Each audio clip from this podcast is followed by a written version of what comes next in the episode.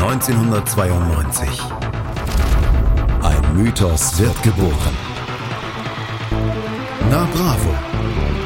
Der Podcast zu den Bravo-Hits auf meinmusikpodcast.de. Viel Spaß auf der Reise mit Jenny Wu und Andreas Thies.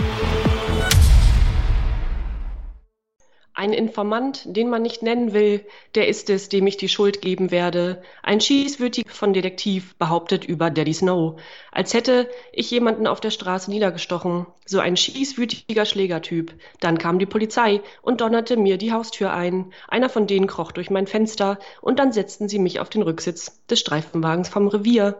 Von dem Moment an war ich auf dem Weg zu meinem Ziel. Jetzt habe ich mein Ziel erreicht. Das war die Haftanstalt im Osten wo sie mir die Hosen runtergerissen und mir in den Hintern geglotzt haben. Wer nicht weiß, worum es sich handelt, hier nochmal auf Englisch. Informer, ya no say daddy me snow, me I go blame, a licky bum bum down. Detective manner say, say daddy me snow, me step someone down the lane, a licky bum bum down. Herzlich willkommen bei Folge 4 von Na Bravo.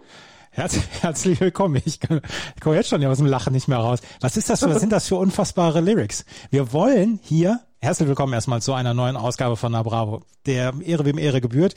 Mein Name ist Andreas Thies, natürlich wieder mit dabei und die gerade Vorträgerin dieser, dieser Weltlyrics, Jenny Wu. Hallo Jenny. Ja, hallo Andreas. Habe ich mich aber tief ins Wasser begeben schon. Du hast dich sehr tief ins Wasser begeben. Das ist ähm, Goethe-eske Lyrics oder Goethe-eske Lyrics gewesen. Und wir wollten unbedingt, weil Snow von Informer ist auf dieser Bravo Hits 4 drauf, wir wollten unbedingt diesen Text mal bringen. Und er ist auf Deutsch, weil das im Booklet mit drin war. Und das war ja damals eine, ähm, eine Spezialität von der Bravo. Die haben ja auch immer so zwei Songtexte gehabt in der Bravo, im, im Magazin, die sie übersetzt haben. Und dieser Text, den hatten sie in die Bravo-Hits mit reingesetzt. Und das ist ein wunderbarer Text. Ja, ein wunderbarer Text. Und ich habe mir dann natürlich auch mal die Mühe gemacht, mir das alles durchzulesen und dachte mit meinem recht okayen Englisch, das hätte ich anders übersetzt, aber nun gut. Aber ich musste sehr lachen, als du das gerade vorgelesen hast. Das ist äh, sehr, sehr schön. Snow Informer. Kann man sagen, oder würdest du meine Meinung teilen, dass Snow Informer vielleicht der Inbegriff ist des 90er Jahre One-Hit-Wonders? Ja. Es ist ein, ein Song gewesen, der 93 aufkam und äh, ein unglaublicher Hit geworden ist. Und er ist überall gespielt worden. Und was mich, was mich fertig gemacht hat, er ist in der gesamten Welt Nummer eins gewesen. Er ist auch in Deutschland Nummer eins, jetzt gut, in Österreich war er Nummer zwei, aber in Deutschland hat er, hat er Platin bekommen, in Österreich Gold, in der Schweiz war er Nummer eins, in ähm, Großbritannien Nummer zwei, in den USA war Nummer eins, nur in Kanada, in seiner Heimat, da war er nur Nummer ein, non, Nummer neun. Aber Informer war ein Monster-Hit. Da kann man nicht dran vorbei. Auch du damals noch in relativ jungem Alter wahrscheinlich nicht. Ja, wobei er ist viel später konsumiert, beziehungsweise kann man ja nicht drum herum, weil der auf jeder Fete lief. Der läuft ja heute noch. Also wenn du nicht weißt, was du spielen sollst auf so einer 90er-Party oder egal, Geburtstag von einer 50-jährigen Tante, egal was, Bar Mitzwa, du spielst Snow Informer. Ja, aber, aber geht der Song heute noch? Kann man den heute noch bringen? Ja, der ging nie wirklich, oder? Also wenn man jetzt, wenn man ehrlich ist, ging der nie. Aber natürlich funktioniert der auf eine Art. Und jeder brabbelt das mit. Keiner versteht, was der toastet, rappt, was auch immer. Niemand versteht es. Aber alle brabbeln mit und haben irgendwie ein Grundverständnis von diesem Refrain. er hat erstens ein überragendes Snow, hat ein überragendes Wikipedia-Bild und der erste Satz in der, in der Biografie von Wikipedia heißt Snow, 30. Oktober 1969 in Toronto, Ontario als Darren Kenneth O'Brien ist ein kanadischer Reggae-Toaster. Das allein, oder? Ach, herrlich. Reggae-Toaster. Und wie gesagt, das Bild von ihm ist überragend. Was, was lustig ist, er hat damals den großen Erfolg, im Gefängnis verbracht. Genau, der war inhaftiert, ich glaube acht Monate, ähm, was sich wohl als Missverständnis herausstellte später. Also er war dann später, glaube ich, nochmal verurteilt für diverse andere Sachen, aber der stand unter Mordverdacht eine kurze Zeit lang ja, und war inhaftiert und hat dann, also sein Produzententeam hat, glaube ich, diese ganze Promotion für den Song in die Hand genommen, während er im Gefängnis saß. Ja, ich meine, das Video ist ja noch gedreht worden vorher, mit, mit ihm dann ja auch. Ja. Und äh, dann war er im Gefängnis. Auf der, auf der Bravo Hits 4, die, über die wir ja heute sprechen werden, ist dieser Song natürlich auf Platz 1 oder auf der 1 der ersten CD drauf. Snow Informer. Und dann hinter steht in Klammern inklusive Special Snow Talk. Und da habe ich gedacht, oh, was ist das denn jetzt schon wieder? Aber die CD, also die Bravo Hits, fängt genau so an. Yo, what's up? This is Snow. Get ready for Informer, brought to you only by Bravo. And to all the fans of Bravo and Snow, chill your blood. And you know the song Informer. I'm going to sing a little bit of it to you. It goes. It goes. It goes. Und dann beginnt's. Chill your blood ist auch nicht schlecht. Und wie er Bravo Hits sagt, also das ist ja exklusiv für die Bravo Hits aufgenommen, dieses kurze Voice Snippet. Aber dann fragt man sich ja, der Song ist ja ein paar Wochen bevor die Bravo Hits erschienen, im Mai 93, aufgenommen worden. Mhm. Zu der, äh, nee, veröffentlicht worden, Entschuldigung, zu der Zeit, als er im Gefängnis saß. Wann und wie, unter welchen Umständen hat er diese Audiospur aufgenommen? Ja. Wir haben schon im Vorgespräch, haben wir schon, haben wir schon vermutet, dass er vielleicht hier aus dem Gefängnis, er hatte einen einzigen Anruf, hat er sich gesagt, ja. ich, ich muss die von der Bravo noch anrufen und dann hat er das aufgenommen. Das genau, genau, sie haben einen, sie haben, you have a visitor und dann sitzt da, weiß ich nicht, irgendein so Bravo-Redakteur ja. Bravo-Hits-Mensch und sagt hier, kannst du mal irgendwas kurzes Bravo-Hits erwähnen und ja. Und damit hat Bravo und damit hat Snow damals seinen einzigen Anruf verballert und dann konnte er den, den, den Anwalt nicht anrufen und das musste dann die Plattenfirma machen oder so. Das ist natürlich erstunken und erlogen, was wir hier gesagt haben. Nicht, dass uns da einer für bare Münze nimmt. Wir kommen Nein, gleich. aber so ungefähr muss es gewesen sein. Das kann, ja nicht, kann mir nicht vorstellen, wie es sonst. Ja. ja. Der 28. Mai. Wir kommen gleich auf die beiden CDs. Wir wollten unbedingt die Snow Informer Geschichte nach vorne bringen. Der 28. Mai ähm, 93 war das Bundesverfassungsgericht korrigiert das vom Bundestag beschlossene Abtreibungsrecht. Und der Bayerische Landtag wählt Edmund Stoiber zum Ministerpräsidenten. Es war ein dunkler Tag für, für Deutschland, für Bayern. Und da kam nämlich die Bravo Hits 4 raus. Und ich habe dann nochmal nachgeguckt ähm, der 28. Mai 93, das war genau einen Monat vor meiner Klassenfahrt. In der zehnten Klasse sind wir nach München gefahren für eine Woche. Und da lief nämlich die Bravo-Hits zwischendurch immer. Wir sind mit dem Zug damals gefahren und ähm, in Hannover mussten wir umsteigen. Da haben wir noch einen verloren, weil wir acht Minuten Umsteigezeit hatten. Und er hat sich gedacht, Mensch, er könnte noch am Bahnhof ein paar Dosen Bier holen. Das hat er aber nicht geschafft äh, rechtzeitig und ist dann musste dann hinterherfahren. Und da waren wir eine Woche lang in ähm, München und das war mein erster, mein erster Besuch in München und das äh, Hotel beziehungsweise das quasi Jugendherberge, Haus International, das ist gar nicht so weit weg von mir zu Hause hier. Und das war damals im Juni und wir haben in der Zeit, wo wir da waren, gab es zwei Konzerte in München, zwei große Konzerte. Den einen Tag spielten in der Olympiahalle die Mode und uh. fünf Tage später spielten im Olympiastadion Guns N' Roses. Und ich habe damals gedacht, Alter, was ist hier denn los? Ja, Du kommst aus der Provinz, vielleicht für die Hörerinnen und Hörer? Ja. Aus der ostwestfälischen Provinz. Und ähm, komme nach München und erlebe, erlebe nicht, aber ich war in der Stadt, als äh, als Guns N' Roses und die Mode dann da waren. Und wer das Video von Estranged von Guns N' Roses kennt, von The Use Your Illusion 2, da, äh, das Video ist tatsächlich im Olympiastadion mitgedreht worden. Zu dem oh, Konzert, ja. an dem Tag, wo ich in München war. Ah, es ist bitter. Wann warst du eigentlich, du warst ja dann Jahre später auch bei Deepish Mode. Wann, wie alt warst du bei deinem ersten Deepish Mode Konzert? Ich war das erste Mal beim Deepish Mode Konzert, ich glaube wirklich in Hamburg auf der Trabrennbahn. Dieses Konzert ja. mit sechs Grad und und äh, Regen, Regen. Starkregen. Genau. Mhm. Das war, glaube ich, mein erstes. Da war ich, da war ich dann schon 25 oder so. Also ja, ja. das war relativ spät. Da habe ich es dann noch nicht erlebt, die, die Mode. Aber ja, das, äh, die Mode damals Olympiahalle und fünf Tage später waren äh, Guns N' Roses im Olympiastadion. Und es war München, es war eine Weltstadt. Was hast du im Mai 93 gemacht? Gar nicht viel. Da äh, war ich da schon, da war ich noch nicht mal eingeschult. Äh, da habe ich meinen Geburtstag gefeiert, vermutlich, ich glaube, an dem Tag oder einen Tag nach, der, nach dem Erscheinen der Bravo Hits. Äh, nicht viel. Und auch musikalisch äh, war da außer Biene Maya-Kassetten noch nicht viel los.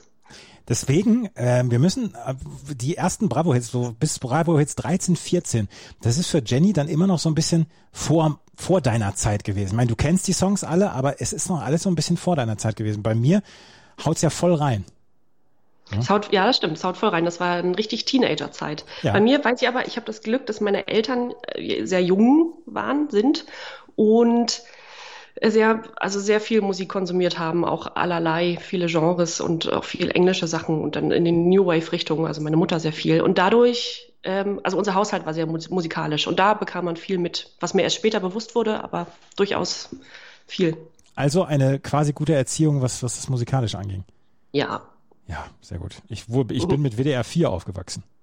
Ja, ja, ist auch nicht schlecht. Ist auch nicht so schön. Ne? Sollen wir uns mal um die Bravo Hits 4 kümmern? Ich würde gerne ich würde gerne noch ein bisschen einmal gerade einen ähm, Blick ins Booklet werfen. Wir haben eben schon Snow Informer, haben wir eben schon äh, erwähnt, dass das eben mit, mit den deutschen Lyrics drin war. Und da war noch ein zweiter Text dran, den muss ich jetzt nochmal gerade. Shinehead, Jamaican in New York, über den sprechen wir auch gleich. Coverversion von Englishman in New York von Sting. Und auch der Song steht mit ähm, deutschem Text dann auch noch mit drin. Und es waren Bra Bravo Hits Special Ragamuffin Hits mit Songtexten in Deutsch und Englisch und Ragamuffin, der Begriff wurde erklärt und ich bin äh, so alt wie heute geworden, um äh, zu erkennen, was Ragamuffin ist. Ragamuffin ist der Trend dieses Sommers. Hits wie Jamaican in New York von Shinehead, Shaggy's O Carolina, die sexy Ragga-Hymne House Call von Shabba Ranks und vor allem der Nummer 1 Hammer Informer des Ex-Knastis Snow stürmen weltweit die Charts. Die Bezeichnung Ragamuffin setzt sich vereinfacht aus den Begriffen Reggae und To Muff, pfuschen oder verpatzen zusammen. Bereits vor etwa zehn Jahren versuchten sich auf Jamaika einige Trend-DJs an der Kunst des Rappens über Reggae-Songs. Einer der ersten dabei war Shabba Ranks. Gegen Ende der 80er Jahre war der Reggae-Sound dann längst eine Symbiose mit dem amerikanischen Hip-Hop- und Rap-Produktion eingegangen. Der Sound war zum Hightech-Reggae mutiert und die Rapper mofften ihre Texte in meist unverständlichem Pidgin-Englisch oder in rasender Geschwindigkeit über die Musik. Ragamuffin ist also verkürzt nichts anderes als die Verbindung aus technisiertem Reggae und Rap. So. Ja, auch ein bisschen schwierig, dass ausgerechnet ein weißer Kanadier den Überhit in dem Genre gelandet hat. Ja, ist, ja, aber ich meine, äh, Gentleman hat damit auch Erfolge. Ja. ja. ja. Hinten auf der Bravo Hits 4 steht noch drauf, hört auf Dr. Hit, denn nur wo Bravo draufsteht, sind auch diese Hits drin. Und ich habe ein bisschen gerätselt, was denn jetzt dieser Dr. Hit zu tun hat mit den ganzen Songs, die da drauf sind, weil ungefähr auf ich sage jetzt mal 85 Prozent aller Songs steht vor, davor ist so eine so eine Victory, so Victory Zeichen, so ein stilisiertes. Aber das sind die Songs, die exklusiv auf der Bravo Hits damals waren. Damals gab es ja noch hier Ronnys Pop Show und äh, Larrys Hits und so weiter. Und diese Songs hier waren exklusiv auf der Bravo Hits 4 drauf. Und ich finde, wir sollten jetzt mit der CD1 anfangen. Und Jenny übernimmt heute wieder die CD1. Yes. yes. Wir haben ja schon mit, äh, mit Snow begonnen. Da gibt's auch nicht mehr viel mehr zu sagen, außer dass es, äh, ja, der, ich glaube, der hat sogar einen Guinness oder hielt damals. Ich weiß nicht, ob der mittlerweile überholt wurde, das kann durchaus sein, aber hatte damals sogar einen Eintrag im Guinness-Buch der Rekorde als bestverkaufte Reggae-Single in der US-amerikanischen Geschichte. Das ist schon eine Hausnummer. Ja, vielleicht unterschätzen wir auch Snow. Also es ist ein ja. Monster-Hit damals gewesen. Er hatte keinen Hit danach wieder. Ich habe ich hab nur gelesen in seiner im, in seinem Wikipedia, er hatte 2019 eine Single, die 34 Wochen in deutschen Charts war. Ja, aber das ist äh, das ist eine spanische Version von Informer mit dem äh, mit so einem Reggaeton-Künstler Daddy Yankee, der relativ bekannt ist in dieser Szene. Und die haben das, glaube ich, nochmal neu aufgemischt. Aha. Quasi ist mir auch ist komplett an mir vorbeigegangen, habe ich noch nie gehört diesen Song. Aber riesen Hit wohl, ja, in 2019. Ja. 34 Wochen in den deutschen Charts. In der Schweiz war auf Platz 2, in Deutschland auf 6. Mhm. Ja, ja. Äh, das, Snow, hat, das ja. hat mich dann auch noch gewundert. Snow Informer. Ja. Snow Informer. Und dann, äh, wir bleiben ungefähr in derselben Musikrichtung nochmal Inner Circle. Wrapped Up in Your Love heißt der Song. Und das ist ja die Folgesingle auf Sweat, auf den großen Erfolg von Inner Circle, der ja auch durchaus zu Recht in der Kritik stand äh, zum Inhalt. Wir haben jetzt, das Lied ist jetzt, bitte? Wir haben jetzt zwei, drei und vier, jeweils einen, einen Inner Circle Song gehabt. Auf der drei ja. war dieses Rock With You. Und ja. auf der vier ist es jetzt äh, Wrapped Up in Your Love. Es wird langsam Zeit, dass keine Single mehr ausgekoppelt wird von diesem Album. Von, ja, von Inner Circle. Die haben ja unfassbare 25 Studioalben aufgenommen. 25. Ernsthaft? Ja. Wo haben die die? Seit 1971 bis 2007 durch. 1971 gab es die schon? Ja. Also wahrscheinlich immer mal in verschiedenen Formationen, aber als Inner Circle, ja. Inner Circle, ja, auf jeden Fall.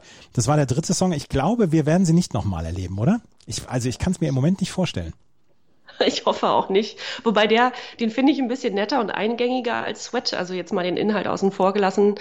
Ähm, aber trotzdem schwierig, den richtig gut zu finden. Ja, ja, ja. Wrapped Up in Your Love. Wohingegen der nächste Song, äh, Dr. Alban, Sing Halleluja, den kann man schon mal hören. Ja, den, den kann man schon mal hören und es ist gleich, oder wir haben ja schon in der, in der Bravo jetzt 2 über, ähm, über Snap, Rhythm is a Dancer gesprochen. Wir sprechen jetzt über Dr. Alban, wir sprechen gleich über Hathaway und wir sprechen noch über Culture Beat. Das sind Ja. vier der, der größten Hits, die die 90er so zu bieten hatten. Ja. Drei davon waren auf der Bravo Hits 4. Und werden immer noch gespielt. Und es gibt ja immer noch diese 90s Revival-Konzerte, also jetzt im letzten Jahr natürlich nicht, aber davor, 2018, 2019, äh, waren in Berlin jedes zweite Wochenende irgendwelche sind äh, Aqua mit Barbie Girl und Hathaway und so weiter sind immer noch oder immer wieder aufgetreten. Ne? Die füllen da noch so ganze Hallen mit. Why not? Ja. Dr. Alban Ja. hatten wir auch schon auf der Bravo Hits 3, der, der Zahnarzt aus Schweden. Aber Sing Ja. Halleluja war der, war der größere Hit, oder? Ja, nach It's My Life, der, ja, die beiden waren die größten Hits, ja. Ja. Ist aber auch so ein, auch so ein Lied, was nur mit fünf Buchstaben auskommt, ne, im Text. Ist jetzt auch wirklich viele Fülllaute und so. Ja. Aber immer noch gut. Und Dr. Alban ist ja ein großer Favorit unserer Na Bravo-Redaktion hier. Wir, Absolut. Wir lieben Dr. Alban. Absolut, wir lieben Dr. Alban. Nein, ich habe ich hab nichts, ich hab nichts gegen Dr. Alban. Ich würde würd die CD oder beziehungsweise ich würde den Song nie so richtig freiwillig hören, dass ich ihn mir hier auflege. Aber nein, Dr. Alban, der hat eine, eine Karriere, die, die toll ist. Und du hast letztens ähm, auf Instagram hast du ein Foto äh, gebracht, wo er mit Thomas Brolin, diese, diese, diese Bromance mit Thomas Brolin ist einfach, dem, dem Fußballspieler, ist einfach ganz toll. Und Ja. dann, dann waren da noch, da war da noch der Tischtennisspieler Jan-Uwe Waldner und da habe ich gedacht, äh, wie viel, wie viel Legende kann an einem Bild versammelt sein? ja, da möchte man Mäuschen spielen. Wenn man Schwedisch könnte, möchte man da mit am Tisch sitzen. Ja, aber ich finde Thomas Brolin und, und äh, Dr. Alban, diese Bromance, die ist, die ist toll. Das ist, ja, es ist so schön. Also wenn einer der beiden Geburtstag hat, dann gibt's ein Feuerwerk auf Instagram, wenn die sich gegenseitig so gratulieren. Das ist ganz niedlich. Wirklich. Also glaube, Dr. Alban ohnehin sehr, äh, auch schon 63 Jahre alt. Äh, glaube ich, ein sympathischer Kerl. Ja, das hoffe ich, das, das glaube ich auch. Also sowas, was Ja. auf, dem, Ja. auf den Fotos zu sehen ist, ist, ist nicht so schlecht. Kommen wir zu Hathaway. Ähm, jetzt wird meine Mutter gerade wach, wenn sie das hört, weil äh, hören wir nachher auch noch mal, kann ich jetzt schon mal verraten. Äh, Hathaway, What is Love war, das war mein Lied. Ähm, ich hatte ein Poster von Hathaway an der Wand und mein Kosewort für Hathaway war Hadi Schatzi. Ähm, viel mehr möchte ich äh, äh, zu meinem persönlichen, zu meiner persönlichen Verbindung mit Hathaway nicht sagen. Aber äh, zu Hathaway selber, ich habe da mal so geguckt, was macht der eigentlich, wo ist der, wo wohnt der? Der wohnt in Kitzbühel, Ja. warum nicht? Äh, und er hat einen PhD, einen Doktor in Politologie. Das äh, denkt man jetzt auch nicht unbedingt, ne? Nee, denkt man nicht. Und Kitzbühel, der wird wahrscheinlich dann, wenn, wenn im Winter, sollte es im Winter irgendwann mal wieder Après-Ski geben, ähm, wird der wahrscheinlich immer noch gebucht werden ohne Ende, oder? Ja, der fällt da aus dem Wohnzimmer und steht auf der Bühne. Ist doch, ist doch eigentlich ganz gut. Gutes Leben. Es gab, es gab vor Jahren gab es ein, die, die, eine Pro-7-Show, wo sie ehemalige Künstler haben auftreten lassen, die nochmal einen Hit schreiben sollten. Da war, Ja. ähm, ich weiß nicht, ob Hathaway dabei war. Ich glaube, er, er war dabei. Ja. Äh, da war auch hier diese I'm a Big Big Girl. Emilia. Emilia war da unter anderem dabei. Und ähm, da waren diverse Leute dabei. Ich meine, auch Hathaway war damals dabei. Ja, der war dabei, der ist ausgeschieden. Und das heißt, aus Pro-7-Kreisen, der hätte sich wohl mit dem Produzententeam überworfen. Da gab es wohl hinter, den, hinter der Bühne Streit. Also, das muss ich jetzt mal gerade sagen. Deshalb, das war völlig unvorbereitet, diese Frage. Und du kannst da sofort darauf antworten? Das ist Hadi Schatzi, Entsch- entschuldige. Da habe ich mich ein bisschen besser informiert. Ja, jetzt, jetzt sehe ich es gerade. Comeback, die große Chance. Pro 7. Ja. Die erste Ausscheidungsshow gewann er und war dann Gast bei Stefan Raabs TV Total. Danach überwarf er sich die mit dem Produzenten der Show. Ach Mensch. Comeback, die große Ja. Chance. Wer war denn alles dabei? Benjamin Boyce, Chris Norman, hier der Sänger von, von Smokey, CC Ja. Catch, Coolio, Limal, Emilia, Jazzy und Markus. Außerdem die Limal Weather war Girls. dabei? Ja, Limal war auch dabei. Okay. Ja. Ich habe, ich gucke ja sowas nicht, wobei das 2004 war. Wahrscheinlich habe ich da noch Pro7 geguckt, aber das äh, habe ich nicht überhaupt nicht mitbekommen. Chris Norman gewann vor Benjamin Boyce und Coolio. Der Preis bestand aus der Aufnahme eines Albums und einer Deutschlandtournee. Norman konnte jedoch nicht an frühere Fol Erfolge anknüpfen. Wahrscheinlich ist es einfacher, auf Mallorca am Ballermann oder in Kitzbühel eben während der Skisaison aufzutreten und dadurch wieder so ein Comeback zu generieren, als äh, durch solche Shows. Ja, wahrscheinlich. Zu dem, ganz kurz noch, zu dem Text What is Love steht, ich finde es immer klasse, wie Wikipedia, wie auf Wikipedia dann so ganz förmlich und sachlich, was zu dem, also was Inhaltliches zu dem Text steht, also worum der Text handelt, in so drei, vier Sätze eingepackt. Und zwar folgendes zu What is Love. Im simplen Text geht es um die Frage, was Liebe ist. Der Protagonist beschreibt in dem Song, dass seine Gefühle nicht erwidert werden, obwohl er sich große Mühe gibt, seiner vermeintlichen Partnerin zu vermitteln, dass er sie begehrt. Im Refrain fordert er sie wiederholend auf, ihm nicht weiter weh zu tun. Ach Mensch, Hathaway, ich fühle das. Lass uns über Captain ja. Hollywood Project sprechen. Captain Hollywood Project, All I Want. Ja, da ist sie wieder, die deutsche Dancefloor-Formation, Captain Hollywood. Äh, ein bisschen, müssen wir gar nicht weiter drauf eingehen, ein bisschen flacher Song, äh, aber ein großes, großartiges Video, was auch aus den 80ern sein könnte. Sehr spacig. Und jetzt geht's weiter mit, äh, und das baut ein bisschen aufeinander auf, mit Intermission, Honesty. Und das sagt einem jetzt nicht unbedingt was. Ich möchte sagen, ich möchte sagen, ich habe mir diese, ich habe mir beide CDs nochmal komplett angehört. Ich habe ja die ganzen CDs jetzt hier. Und ähm, wenn ich, wenn ich mich so vorbereite, ich habe jetzt mir vorgenommen, ich höre beide CDs komplett einmal durch. Ich sage, diesen Song habe ich noch nie in meinem Leben gehört. Noch nie. Ja. Ich kann. Äh, ich auch nicht, ja. Ich kann dazu nichts sagen. Ich glaube, dass ich bis zur äh, Bravo Hits 30 vielleicht vier oder fünf Songs nicht kenne. Aber diesen Song kenne ich nicht und lasst uns mal gerade einmal reinhören, weil das dann, dann müssen wir allen mal diese Chance geben. Ich kenne ihn nicht, ich weiß nicht, ob ihr ihn kennt.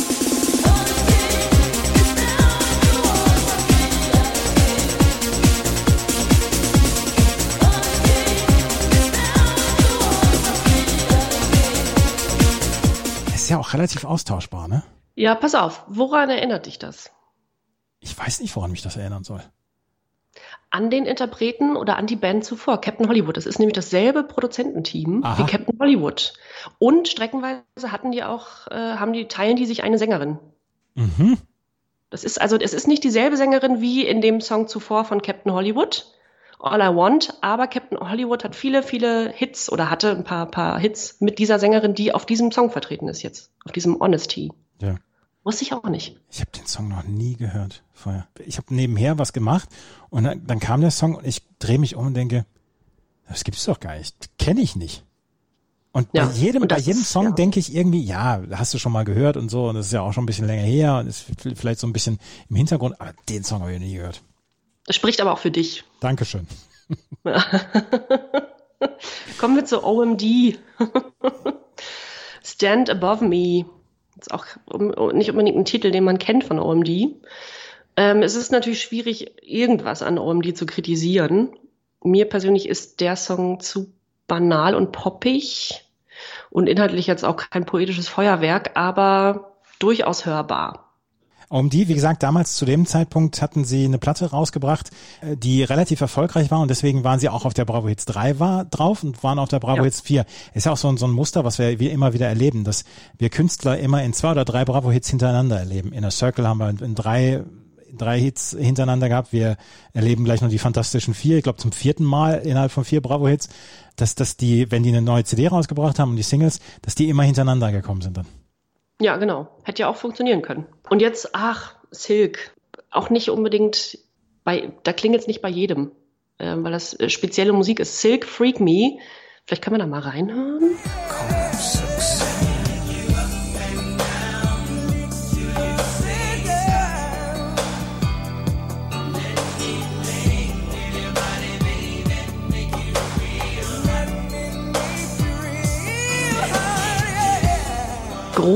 Großartig. Ähm, kann ich, kann ich was erzählen?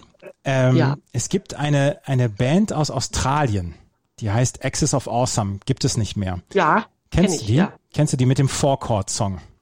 Ja. Und die haben mal so eine, eine Verarsche auf solche Songs gemacht. Ähm, ja. Die heißt How to Write a Love Song. Genau. Und das bringen wir in den Show Notes. Und daran hat es mich erinnert, dieser Song. Das ist ja. immer das Gleiche.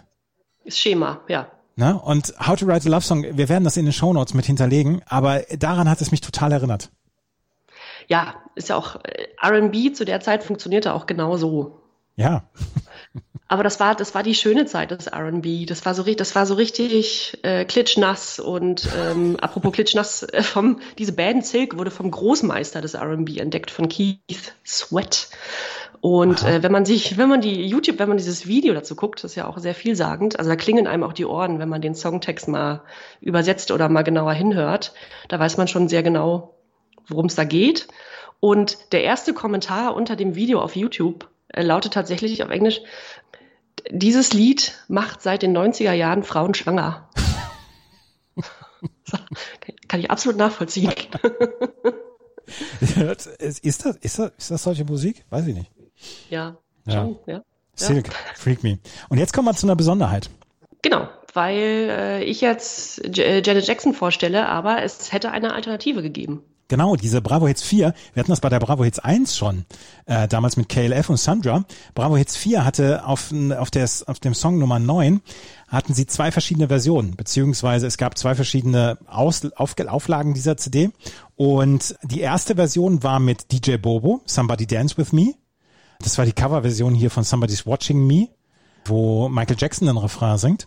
Und mhm. der zweite Teil, wo, wo du dich dann auch nochmal drüber informiert hast, war Janet Jackson. Genau. Was mir auch, was ich gar nicht wusste, ist mir nicht begegnet. Also ich hatte nur, ich hatte nur Janet im Kopf. Janet Jackson ist auch der deutlich bessere Song, glaube ich, beziehungsweise ja. der deutlich bessere gealterte Song. Aber ich möchte dir noch eine kleine Perle aus Wikipedia vorlesen zu Somebody Dance With Me.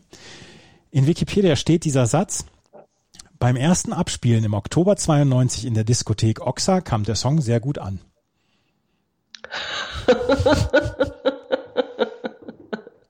ja, ich finde, dass der Satz steht auch für die gesamte Karriere von DJ Bobo. Ja, in der Diskothek Oxa kam der Song sehr gut an. Das, das ist doch erstmal schön. Der war nämlich auf Platz 36 dann der deutschen Charts und das war so ein bisschen der, der erste Durchbruch. Und ich hatte hatte eigentlich schon, weil ich erst gedacht hatte, es gibt nur diese eine Version mit hier Somebody Dance With Me. Ich hatte schon die ganzen Tanzschritte eingeübt und das wollte ich auf Instagram alles posten, aber da du dich dann jetzt auf Janet Jackson vorbereitet hast, dann muss ich das ja auch nicht mehr bringen. Dazu kann man aber auch ganz wunderbar tanzen zu That's the Way Love Goes. Probier's ja. doch mal. Ja. Apropos, in dem Video zu dem Song, auch ein sehr schönes, sehr stimmiges, sehr atmosphärisches Video. Ich finde, ist Jennifer Lopez damals noch unbekannt zu sehen als Background-Tänzerin. Die hat aber auch, glaube ich, im Intro des Songs so eine so ein, ein One-Liner oder ein Two-Liner. Die ist da im Video. Also so alt ist dieses Lied schon. Ich mochte dieses Video sehr, weil es sehr ästhetisch war. Total. Und sie dann mit so einer, also jetzt, mein Janet Jackson ohnehin eine absolute Granate, aber so ähm, diese Frisur und wie sie sich da in dem Treppenhaus äh, an diesen Mann anlehnt, so bauchfrei und so, ah, es hat schon was. Ja, ja, ja, ja, absolut. Auf Platz neun in den deutschen Charts. 21 Wochen lang war es in den deutschen Charts dann. Ja, wurde über drei Millionen Mal verkauft weltweit. Schon das ist, das ist der deutlich bekanntere Hit als, als Somebody Dance With Me von, von, von René Baumann. Ja, das ist übrigens einer der ersten, das ist tatsächlich so, fällt mir jetzt ein, einer der ersten Fun Facts, die ich aus der Bravo habe, dass DJ Bobo René Baumann heißt. Und dieser Name hat sich damals als frischer Bravo-Leser so eingebrannt, dass ich den nie vergessen habe. Und das ist so ein, denke ich bis heute, wenn ich bis heute DJ Bobo irgendwo sehe, denke ich, ah, ich weiß noch genau, wie ich das erste Mal las, dass der René Baumann heißt. Und ich war schockiert. Ich dachte, hat, vielleicht hat er einen cooleren Namen oder so. Nee. Nee, René Baumann. Ich glaube, ich glaube, wenn man René Baumann heißt, muss man auch einen Künstlernamen, braucht man einen Künstlernamen. Ja, ja. DJ Bobo, der wirklich ein fantastischer DJ ist, ne? Also ein richtiger, also technisch versierter, richtiger DJ. Ist er? Ja, ist er. Also ich weiß nicht, ob der bei diesem DMC Championship, was dann so diese DJ Championship, die gab's ja, äh, ob der da mitgemacht hat. Ich glaube sogar schon, aber der hat so Breakdance bei Breakdance Dance Wettbewerben und so hat er aufgelegt und zwar richtig gut. Äh, also René Baumann wollte ich gerade sagen, DJ Bobo wird uns wahrscheinlich noch bis Bravo Hits 50 begleiten. Also wahrscheinlich ja. regelmäßig. Und der hat eine ganz erstaunliche Karriere hingelegt. Und ich glaube, dass der, wenn, wenn wir jetzt über ihn lästern würden, würde der sagen, wisst ihr was? Leute, lasst mich völlig in Ruhe. Ich habe hier Millionen an Platten verkauft. Ihr könnt mir gar nichts. Der steht total drüber. Also ein bisschen wie HP von Scooter, der auch denkt, mir doch egal. Mir komplett egal. Ich mache seit 20 Jahren den komplett selben Stiefel. Das macht ja DJ Bobo auch. Der hat sich auch optisch überhaupt nicht verändert. Nee. Aber okay, warum auch nicht? Ja, ja. Wir kommen nachher noch auf Alex Christensen. Ja? Alex Christensen wird uns auch das, äh, der Patron unseres Podcasts, ja. der ewig begleiten wird. Ich habe ihn auf Twitter Liebe Grüße an dieser Stelle, wir wissen, dass du zuhörst. Überall seine Finger im Spiel, ja. fantastisch. Wir kommen jetzt zu Charles und Eddie. Kennen wir schon? Kennen wir schon von Would I Lie to You? Und wenn man jetzt House is Not a Home hört, der Song, der auf der Bravo 4 jetzt vertreten ist, wüsste man nicht, kennt man den Song nicht unbedingt, aber man wüsste, um welche Band es sich handelt, weil das Stück ähnlich komponiert ist wie Would I Lie to You. Es hat sehr viele Elemente aus dem aus dem Hit übernommen.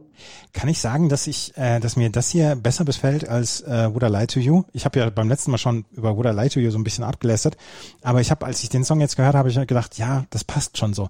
Was mich allerdings fertig macht und das muss ich jetzt mal noch mal als Seitennotiz mit reinbringen: Ich habe, seitdem wir diesen Podcast machen, jede Woche einen anderen Bravo Hits Ohrwurm, den ich eine, eine ganze Woche lang nicht loswerde. Und ich glaube, ja. das wird mich im Laufe der Jahre wird mich das in den Wahnsinn treiben. Ja? Ich, ich habe jetzt, ich nehme die Schuld nicht auf mich. Wer hat mit dem Scheiß denn angefangen? Ja, ich war's. ja, aber es ist tatsächlich so, weil man dann auch ach naja, ein bisschen was hatte man auch verdrängt über die Jahre und dann hört man das wieder und denkt, ah Mist, jetzt weiß ich, warum ich den nicht als Ohrwurm mochte, ja. weil er jetzt wieder da ist. Ja. Sehr hartnäckig oft. Mhm. Wobei bei dem jetzt, also bei Charles and Eddie House is not a Home, hätte ich keinen Ohrwurm, weil ich jetzt zum Beispiel gar nicht mehr weiß, wie der klingt. So nee, banal finde ich den. Ich auch nicht, ich auch nicht. Das passt schon. Das passt schon alles. Ja. Wohingegen, und das könnte ein Ohrwurm werden, Shinehead, ist auch nicht unbedingt bekannt, aber Jamaican in New York. Die Coverversion von Stings Englishman in New York spätestens jetzt hat man es im Kopf, ja. das Lied. Das, das hat Ohrwurm-Potenzial. Ja, und ich mag die Sting-Version wirklich gerne. Und ich mochte ja. auch das Sting-Video. Es braucht keine Cover-Version dafür. Vor allen Dingen nicht, wenn sie fast genauso sich gleich anhört. Und Jamaican in New York ist halt, ist halt mit einem Reggae-Typen, der, der darüber singt. Brauche ich nicht. Nee, braucht man wirklich nicht. Nee. nee. Ist ein guter Ohrwurm, aber mehr auch nicht. Ja. Aber ja. dann lieber, dann lieber in der Originalversion. Ja, richtig. Das mochte ich auch. Lenny Kravitz kommt jetzt oh, mit Believe aus dem ganz, ganz, ganz tollen Album Are You Gonna Go My Way? Und tatsächlich ist das Lied, Are You Gonna Go My Way, also die Auskopplung, ist das immer mein großer Favorit gewesen, weil ich damals, weiß ich noch, mit meinem Vater äh, auf MTV dieses Video sah, wie er da mit seinen Dreadlocks und da mit der Gitarre und so wild rum. Und ich war fasziniert, zutiefst fasziniert von Lenny Kravitz, schon, schon ganz jung das Lied jetzt ein bisschen spirituell angehaucht und so. Schönes Lied. Kannte ich nicht so richtig, beziehungsweise kannte ich, aber jetzt beim nochmaligen Hören dachte ich, gefällt mir. Müssen wir reinhören, oder? Ja, bitte.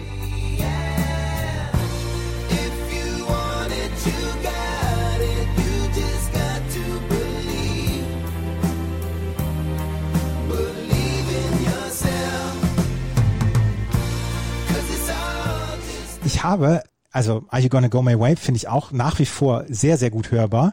Und ich fand äh, sein, war das sein erster Hit, Mama Said? Oh, von Lenny Kravitz, den fand ich damals, da hat er, da hat er Slash an der Gitarre gehabt, äh, im Video ja. dann auch. Den fand ich damals ganz, ganz großartig, den Song von, von ähm, Lenny Kravitz. Er hat ja eine wirklich, wirklich große Karriere gehabt. Irgendwann ist er so ein bisschen belanglos dann auch geworden, aber so die ersten Sachen von ihm fand ich großartig. Das ist jetzt nicht unbedingt mein Favorit hier, Belief, aber äh, Are You Gonna Go My Way geht, geht so sehr nach vorne. Das ist so toll. Ja, Super Song. Gibt aber auch fast niemanden, der Lenny Kravitz richtig doof findet. Man findet den immer okay. Auch wenn man mit der Musik nicht unbedingt was anfangen kann, aber man findet Lenny Kravitz als Musiker okay. Da, da habe ich, da hab ich tatsächlich jetzt noch eine Geschichte zu Lenny Kravitz. Lenny Kravitz war bei meinem alten Arbeitgeber vor ein paar Jahren ähm, zu einer, also wir hat, also der alte Arbeitgeber hatte den gesponsert, seine Tour gesponsert. Und dann war der beim beim Münchner Konzert war er in der Zentrale, in der Firmenzentrale war er eingeladen und sollte dann auch den CEO treffen und so weiter und ist mit dem Fahrstuhl nach, hoch, nach oben gefahren. Und äh, die Mitarbeiter waren dann so ein bisschen aufgeregt, Lenny Kravitz ist da und so weiter. Und ähm, dann kam irgendwann eine Kollegin von mir, kam in, kam in mein Büro und hat gesagt, hier, Lenny Kravitz ist da. Ja, wie, wo ist der? Ja, hier im, im, im, im Haus. Du sie, wusstest nicht, dass er kommt. Nein, sie wusste es nicht, ich wusste es. Ach so. Die, ich habe das der Kollegin gesagt. Die Kollegin sagte, ach, dann war das der Zottel, der mit mir gerade im Fahrstuhl gefahren ist. Ah, wie kann sie nur? der Zottel. Ja, was soll das? Ich hoffe, das ist ihr heute noch unangenehm. Das ist ihr hoffentlich heute noch unangenehm. Auf jeden Fall, sie hat ihn nicht erkannt und sie ist dann einfach so mit ihm mitgefahren im, im Fahrstuhl. Ach ja. ja gibt ja. durchaus schlechtere Szenarien. Der nächste Song ist mein Lieblingssong auf dieser, auf dieser kompletten Doppel-CD. Wirklich? Ja. Ah, da muss ich ja, okay, dann haben wir unser erstes Konfliktpotenzial. REM, Everybody Hurts. kennt wohl jeder Hörer, jede Hörerin. Ist eine Wucht, ist eine absolute Wucht. Ich glaube, ganz groß umschrieben kann man das so sagen. Die Automatic for the People, auf der uh, Everybody Hurts drauf ist, ist eine Platte, die keinen einzigen schwachen Moment meiner Meinung nach hat. Keinen einzigen. Ja. Was, was, was, ist, was ist dein Problem mit REM? Ich habe keins, weil ich, weil mir REM nie irgendwas ge, die haben nie was mit mir gemacht. Echt nicht? Nie einen Zugang gefunden. Gar nicht. Hm. Ich habe diese, ähm, kennst du das, dass wenn man, wenn man bestimmte Platten dutzendmal hört und immer bei so einer Tätigkeit, dass wenn man das, wenn man einen Song davon hört, dass man sich daran zurückerinnert, was man damals damit gemacht hat? Weil ich habe zum Ja. Beispiel, ich habe zum Beispiel äh, die Automatic for the People, hat sich mein Bruder damals gekauft und die haben wir immer gehört zum Bundesliga Manager Professional spielen auf dem Amiga. Ja, Und jedes Mal, wenn ich einen Song aus dem, aus dem Album höre, dann bin ich, bin ich zurück in der Zeit versetzt beim Bundesliga Manager Professional spielen. Geht mir ähnlich übrigens mit, mit Barcelona von Montserrat Caballé und Freddie Mercury. Habe ich immer, habe ich, äh, beam ich mich quasi in unser Zimmer zurück, wo unser Computer stand. ja.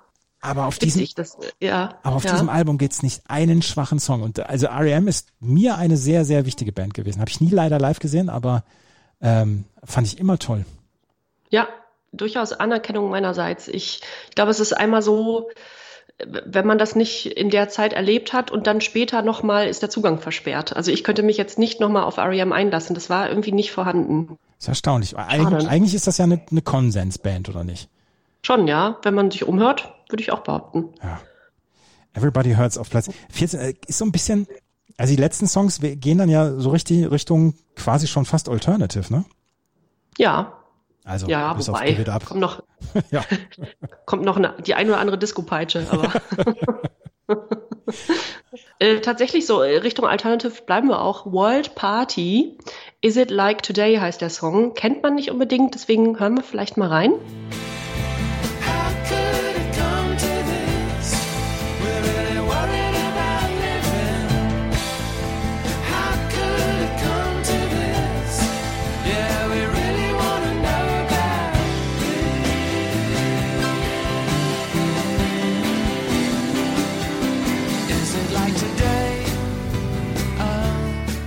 Gefällt mir gut. Ich mag so gefälligen, etwas schrammeligen Rock. Ich habe seit 20 Jahren immer wieder gesagt, dass ich den Song eigentlich nicht mag. Und ich habe Ja. den jetzt vier oder fünf Mal gehört während der Vorbereitung auf diese auf diesem Podcast und muss sagen, dass er dass er sich mir erwärmt oder dass, es- dass sich mein Gefühl für für diesen diesen Song erwärmt. Karl Wallinger ist der ähm, ist der Komponist dieser oder ist der Bandleader dieser Band gewesen. Und Ja. der ist ja nicht nur mit mit Is It Like Today bekannt geworden, der hat ja noch so viel mehr gemacht dann auch, ne? Ja, also als, ich glaube, Solo-Musiker, aber auch äh, in so diversen Formationen. Der war der musikalische Leiter von, vom Reality Bites Soundtrack. Und der Rela- Reality Bites Soundtrack ist fantastisch. Und von Clueless, Ja. dem Film damals. Und, Okay. und hat den Song She's the One von Robbie Williams geschrieben. Ach, okay, ja. Ja. Karl Wallinger. Da dachte ich, äh, oder wenn man das so liest, ne, Karl Wallinger, da denkt man irgendwie, das ist, könnte auch ein fränkischer Bierbauer sein, Brauer sein oder so, ne? Irgendwie nicht Karl Wallinger, aber es ist Waliser Ja. und ähm, war wohl recht umtriebig, ja, in, in, in der Zeit. War mir nicht so geläufig, ehrlich gesagt. Und auch die ich- Band World Party gar nicht.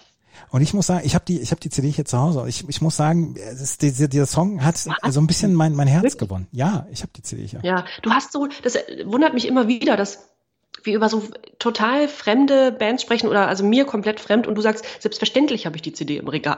ja klar, natürlich. Natürlich. Ja, da, da ist dann wieder der Altersunterschied, ne?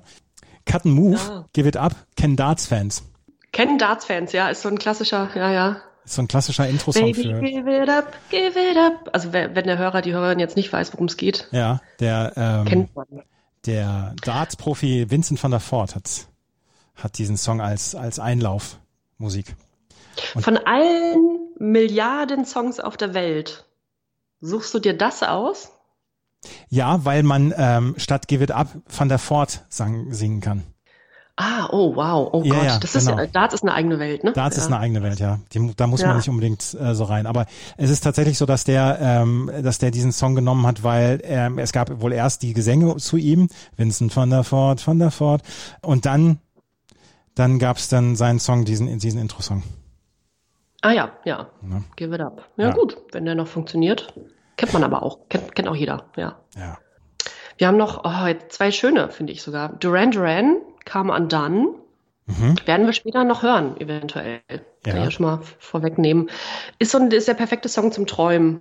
Und ist auch aus dem Album The Wedding Album, das Hochzeitsalbum und absolut zu Recht. So ein, ist ein schönes Lied, aber werden wir später vielleicht nochmal. Wenn du, wenn du jetzt was Schlechtes über Duran Duran und die Platte und so sagen würdest hier on Niemals. Air Podcast, äh, müsstest du dann, müsstest du dann irgendwo zum Rapport antreten? Im Bei meiner Mutter, ja.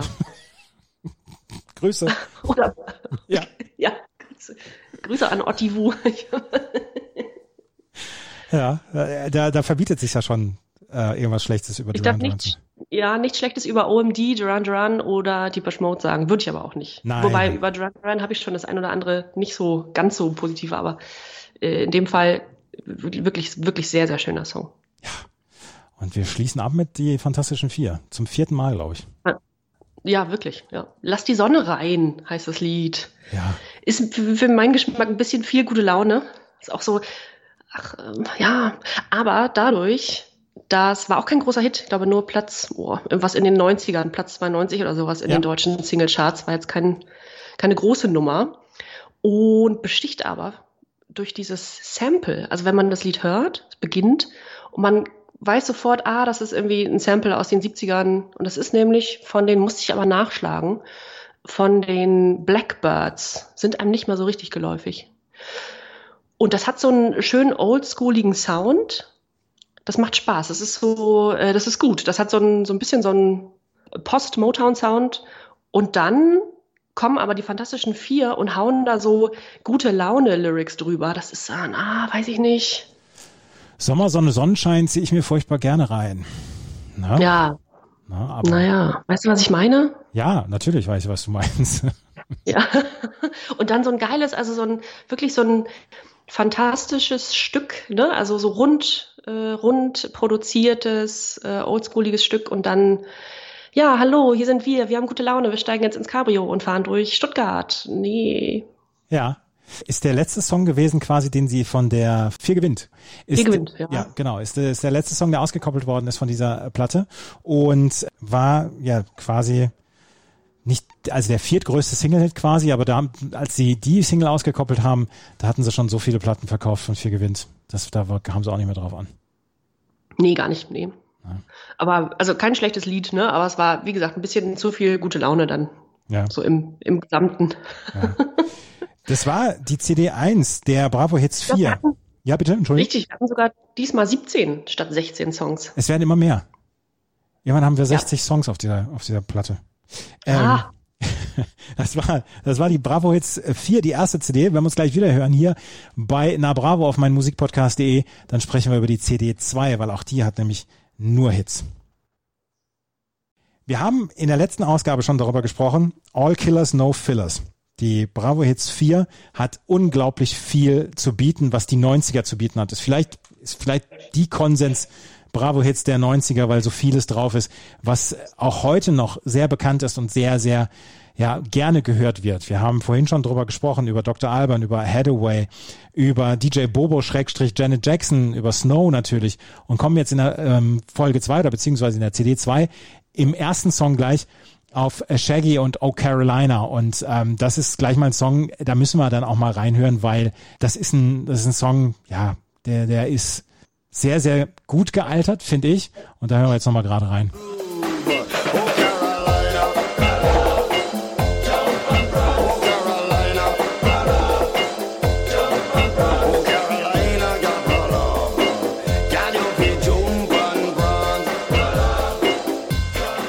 Was mich an Shaggy wundert, der hat immer noch Erfolg. Die jetzt zuletzt diese Super Bowl-Werbung, ne? Hast Ja. du die gesehen? Ja. In der Shaggy mitspielte? Ja. Der ist halt nicht nur ein deutsches Phänomen gewesen. Ich habe ich hab eine ganze Zeit gedacht, der wäre halt nur in Deutschland erfolgreich gewesen. Aber denkste, ähm, der hat wirklich überall Erfolg gehabt auf der gesamten Welt und er hat insgesamt über 25 Millionen Platten verkauft. Oh, das ist, ja. Und ich war vor, vor ein paar Jahren zum Tennis in London in The O2 und The O2 hat ja nicht nur die große Halle, sondern auch so zwei, drei Clubs und so weiter da und Restaurants und, und äh, Geschäfte und so weiter. Und in dem einen Club hat Shaggy gespielt an dem einen Abend. Und ich bin nach dem Tennis bin ich dann rausgegangen, da war das Konzert gerade zu Ende und da waren unfassbar viele, unfassbar leicht bekleidete Frauen in diesem, äh, aus diesem Konzert gerade rausgegangen und waren völlig euphorisiert vom Shaggy-Konzert.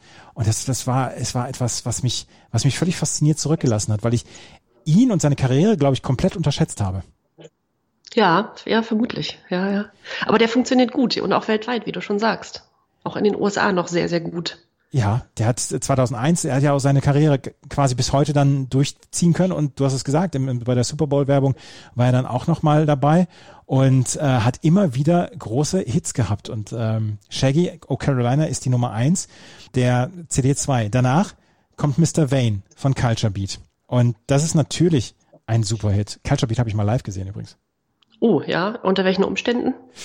Auch bei meinem alten Arbeitgeber, bei einer, Ja. bei einer Firmenfeier hatte mein alter Arbeitgeber diese Band eingeladen. Und da spielten sie zweimal Mr. Vane an dem Abend. Bei einem Dreiviertelstunden-Set. ja. Und können wir, können wir sagen, Mr. Vane von Culture Beat, Dr. Alban von äh, Sing Hallelujah, Hathaway What is Love und Snap Rhythm is a Dancer. Habe ich das vorhin schon erwähnt? Ist der Mount Rushmore der 90er Jahre Dance, des 90er Jahre Dance. Oh, wow. Oh, das ist hochgegriffen. Aber gut, ja, wenn du das sagst. Aber gibt es, gibt es größere Songs, was, was den Dance angeht, was, was, was die, was die Hits angeht, als diese vier? Wenn du, wenn du Leuten sagst, sag mal ein paar 90er Jahre Hits auf, dann kommt sicherlich Snap Rhythm is a Dancer. Dann kommt bestimmt Ja. mit ein bisschen Überlegen Mr. Vane. Dann kommt bestimmt Sing Hallelujah. Und dann kommt bestimmt auch What is Love. Und das wird, wenn, wenn du 100 Leute fragst, werden die vier Sachen mit als, als, als Meister aufgezählt. Ist für mich der Mount Ja. Rushmore des, des 90er Jahre Pop, Dance, was auch immer. Ja, ich werde versuchen, das äh, in die Wikipedia-Einträge äh, als Ja, Zusatzzeile reinzubekommen, reinzuschreiben. im, im Podcast, jeweiligen- im, Podcast Ja. nah Bravo wurden sie in den Mount Rushmore des, äh, der, des 90er Jahre Dance Pop so und so aufgenommen. Finde ich, Ja, finde ich sollte. Andreas Thies geadelt. Ja. Naughty by Nature, Hip Hop Hooray. Also, ist, ist ein Ja. großer Hit. Ich bitte dich. Ich muss, ich muss sagen, dass ich bei Hip Hop insgesamt einen ziemlich blinden Fleck habe. Also ich kann nicht unterscheiden zwischen East Coast und West Coast. Mich hat Tupac nie interessiert. Mich hat Notorious B.I.G. nie interessiert und mich hat auch Naughty by Nature beziehungsweise Dr. Dre haben mich nicht, nicht interessiert.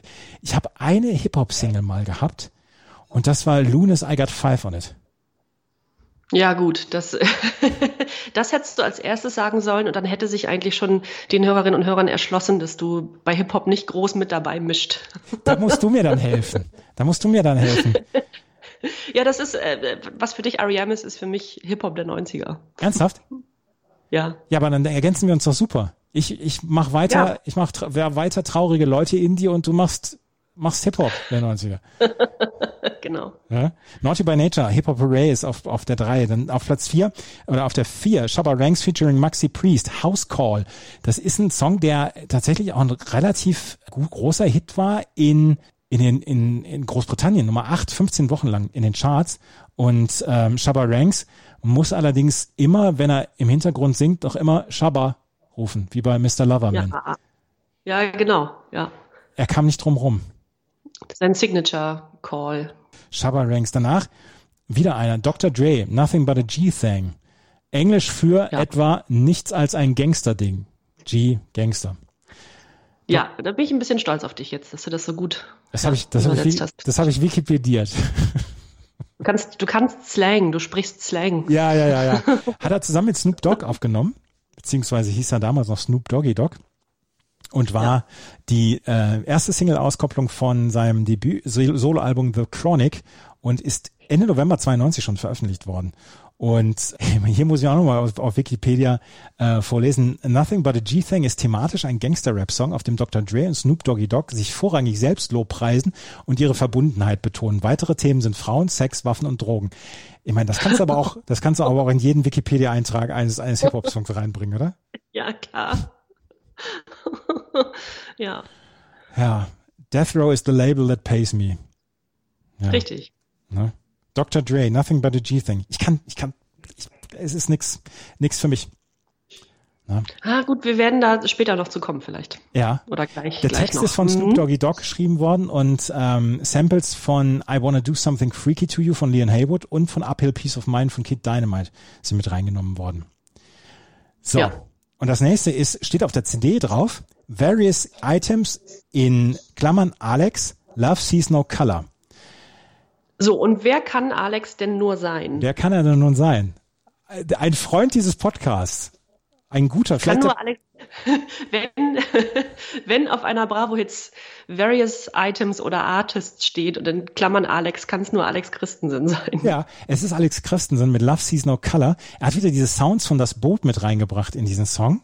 Also dass, Ja. dass du diese, diese, also was du auf dem U-Boot, beziehungsweise wer das Boot damals gesehen hat, diese, diese hellen Piepstöne, die hat er mit reingebracht, um vielleicht nochmal so einen Erkennungswert mit reinzubringen. Auf jeden Fall war es in, in Deutschland auf Platz 6 in den Charts, in Österreich auf Platz 3, also im Dachraum hat er immer abge, abgeliefert. Schweiz Nummer 4, in Italien leider nur die 21 in den Charts gemacht, aber Alex Christensens Various Items. Und er war da Ja. damit äh, mit den Songs, mit dem ähm, Song wieder erfolgreich oder mit dem Stück wieder erfolgreich. Als nächstes wird auf der CD auch ein, ein kleiner Pfeil hingebracht. Äh, Oldie-Tipp steht da drauf. Es sind die Doobie Brothers mit Long Train Running. Und wenn ich das jetzt anspiele, dann fangt ihr alle an mit dem Hintern wackeln. Down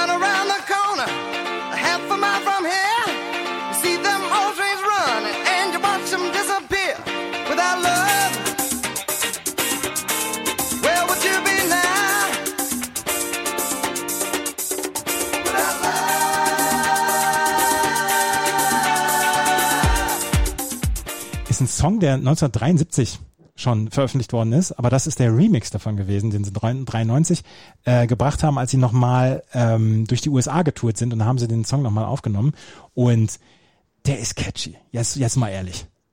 Total. Ich bin ja der eine Teil, dass die 51 Prozent dieses Podcast-Duos, das sich nicht akribisch vorbereitet, beziehungsweise nicht jeden Song hört und ich lasse mich dann überraschen von der CD, die du mir vorstellst, also von Aha, den Songs. ja. Insofern habe ich also in diesen Song vorher nicht reingehört und habe das jetzt so gelesen, beziehungsweise auch im Vorfeld schon gelesen und konnte damit nichts anfangen und dachte wirklich, also ganz bewusst, ich lasse mich mal überraschen. Ich glaube oder ich hoffe, dass Andreas ihn anspielen wird. Und jetzt weiß ich natürlich, was das für ein Lied ist, aber ich wusste es bis eben nicht. Aber klar, da bleibt, äh, da bleibt der Stuhl nicht sicher auf der Stelle stehen. Das ist eine Disco-Peitsche. Total.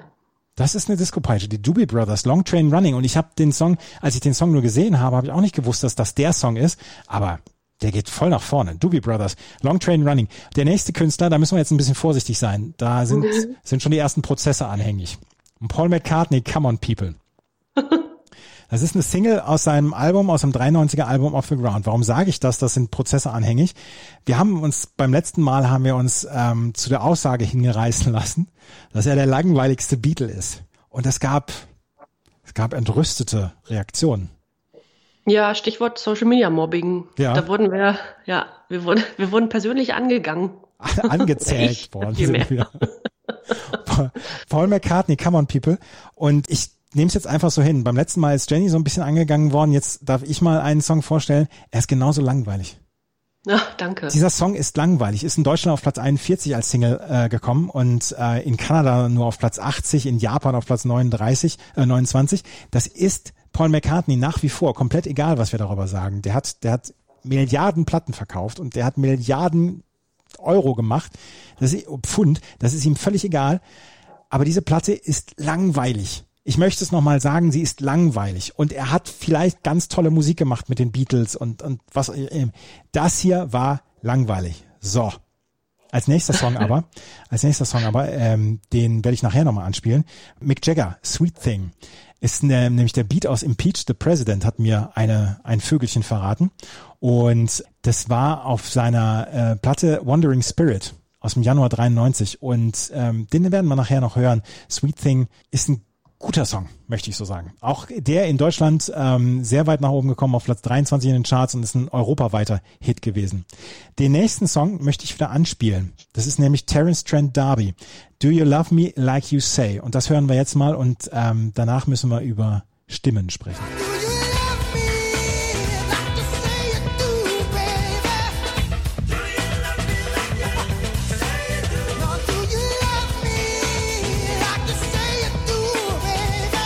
Das war schon nicht mehr seine große Zeit von Terence Trent D'Arby. Die hatte er Ende der 80er. Wishing Well war ein großer Hit von ihm. Sign Your Name. Sign Your Genau. Name war ein Riesenhit von ihm. Und Ja. Terence Trent D'Arby hat eine Stimme zum Niederknien in meinen Augen. Ja. Und in meinen Ja. Ohren vor allen Dingen. Ja, famoser Künstler. Terence Trent D'Arby möchte aber nicht mehr Terence Trent D'Arby genannt werden. Er möchte jetzt Sananda Maitreya genannt werden, weil er sich sonst als Sklave sieht. Außerdem habe er an einer posttraumatischen Belastungsstörung gelitten, da seine Plattenfirma in 1989 kaum noch förderte. Sananda Maitreya hatte einen eigenen YouTube-Kanal. Und den hast du dir hoffentlich angeguckt. Noch nicht. Ich werde es aber noch machen. Aber ich möchte sagen, dass der Ende der 80er, Anfang der 90er, ich mochte diese Songs Wishing Well und Sign Your Name mochte ich unglaublich gerne.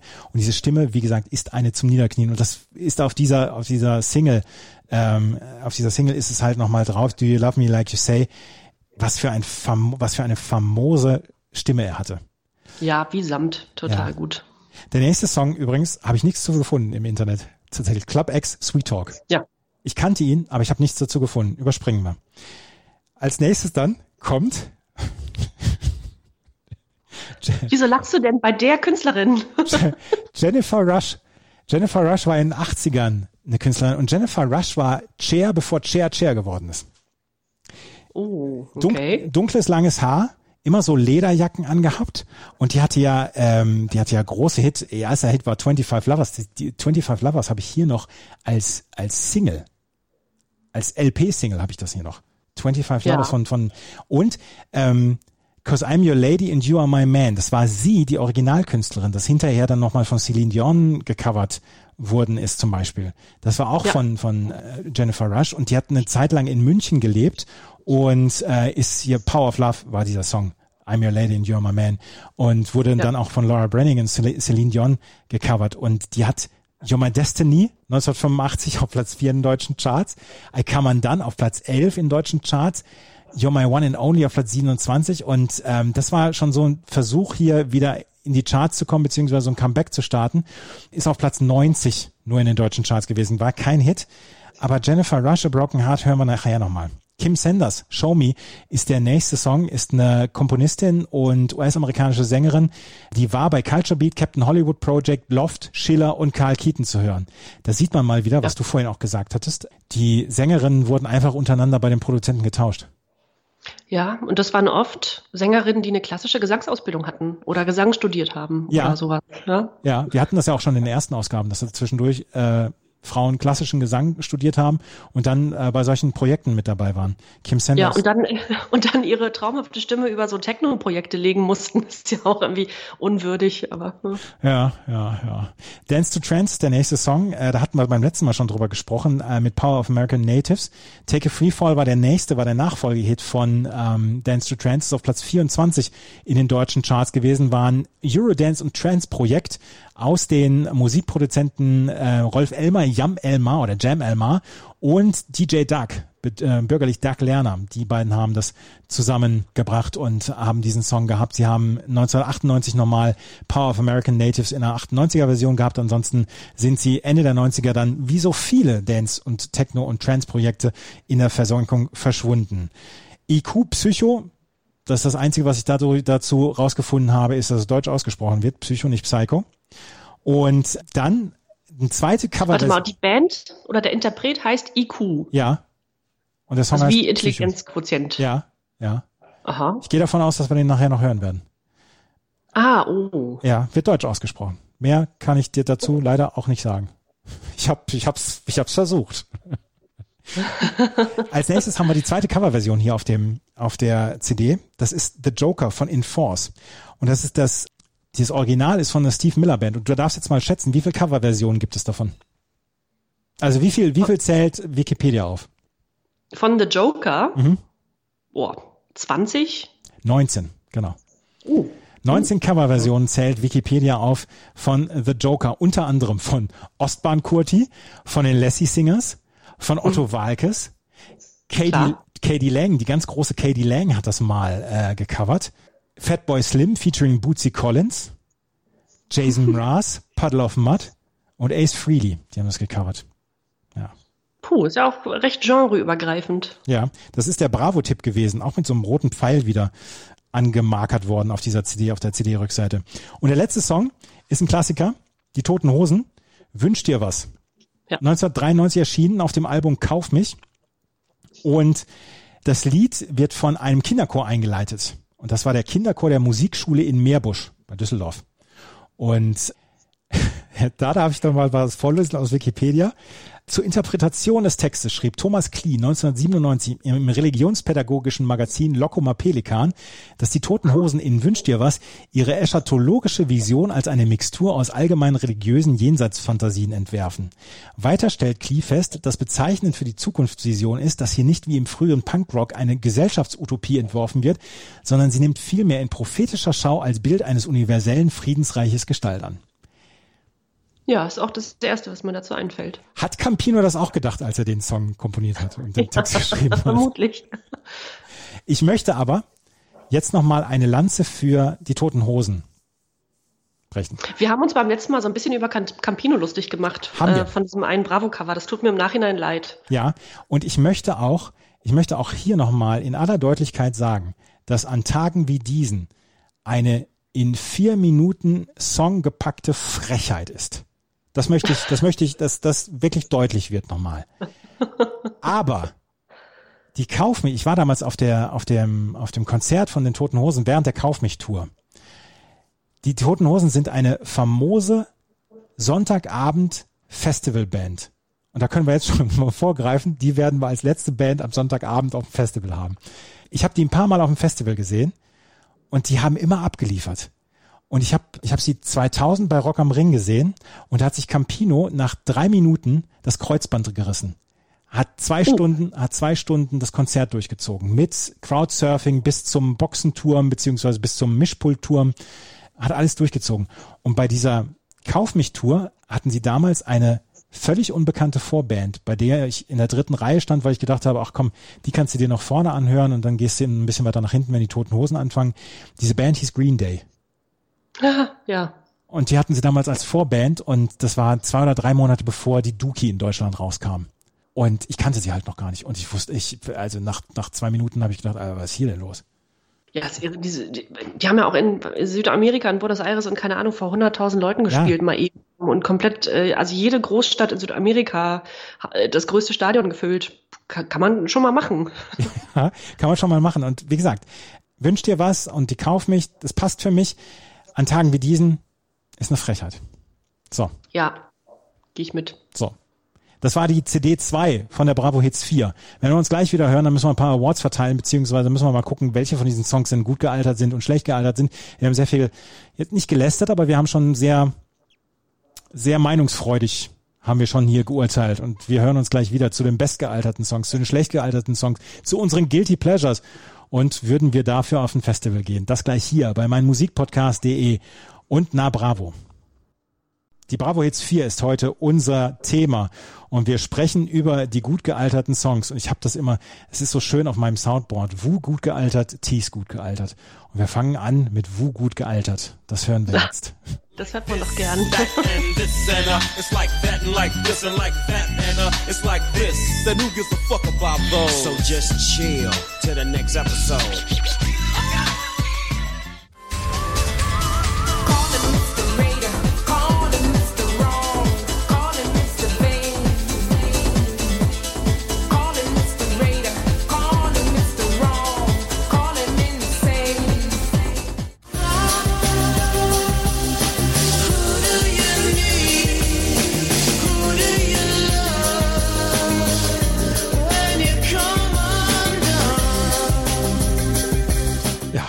Dr. Dre und Snoop Dogg, Nothing But a G-Thing war das erste.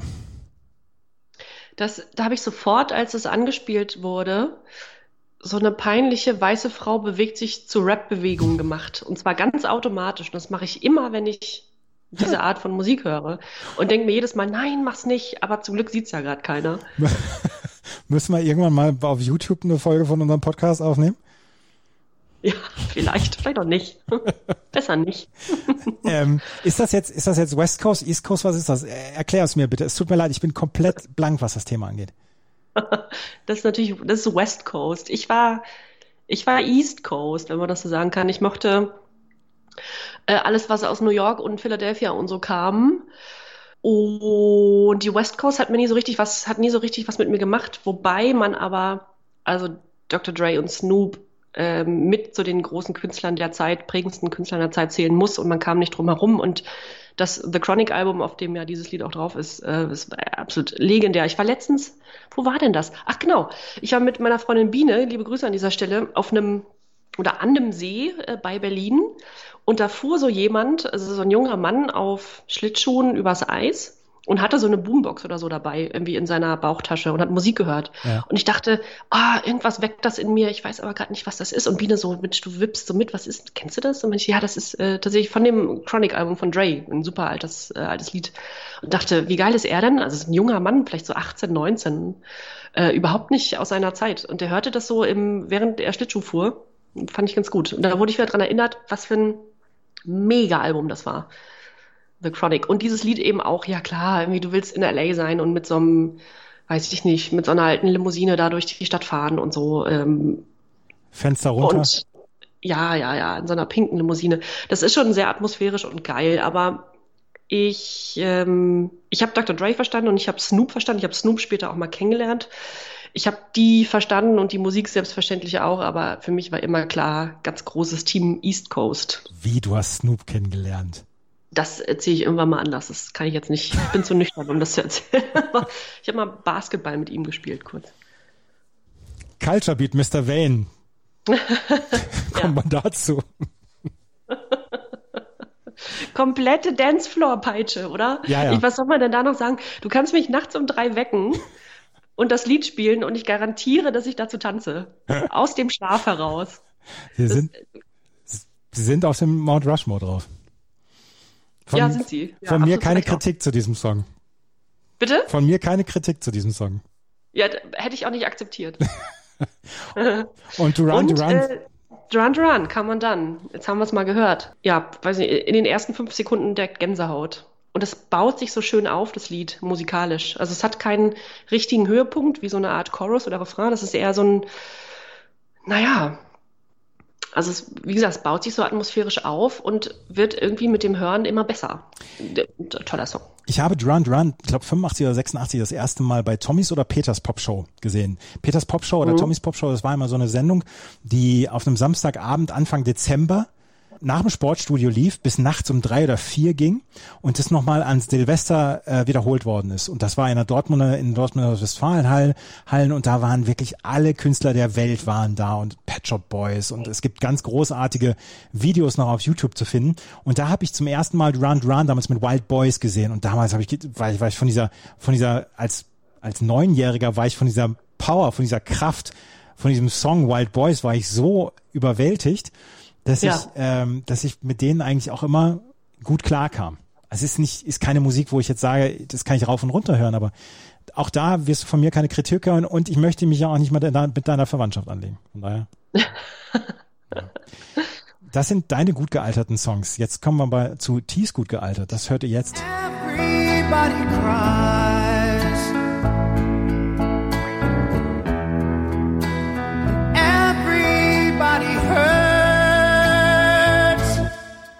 Sometimes.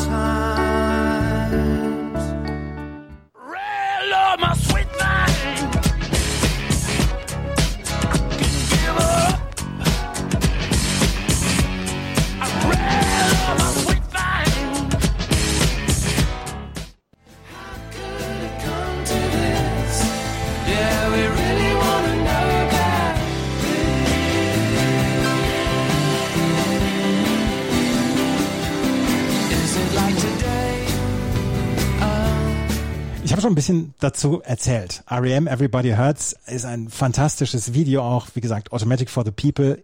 Keine Sekunde weniger als Weltklasse.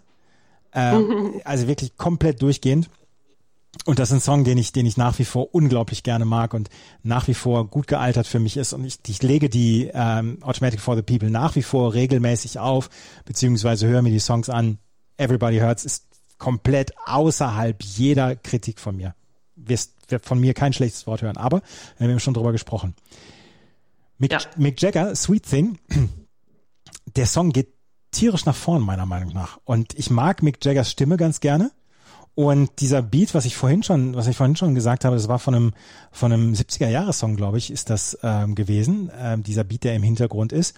Und das ist eine, eine Geschichte, die mir sehr, sehr gut gefallen, gefallen hat. Impeach the President ist der Song, ähm, von dem dieser Beat ist. Und wie gesagt, hat mir ein Vögelchen, ein, ein Rabe hat mir das Ah, weiß gar nicht, von wem du sprichst. hat mir das näher gebracht.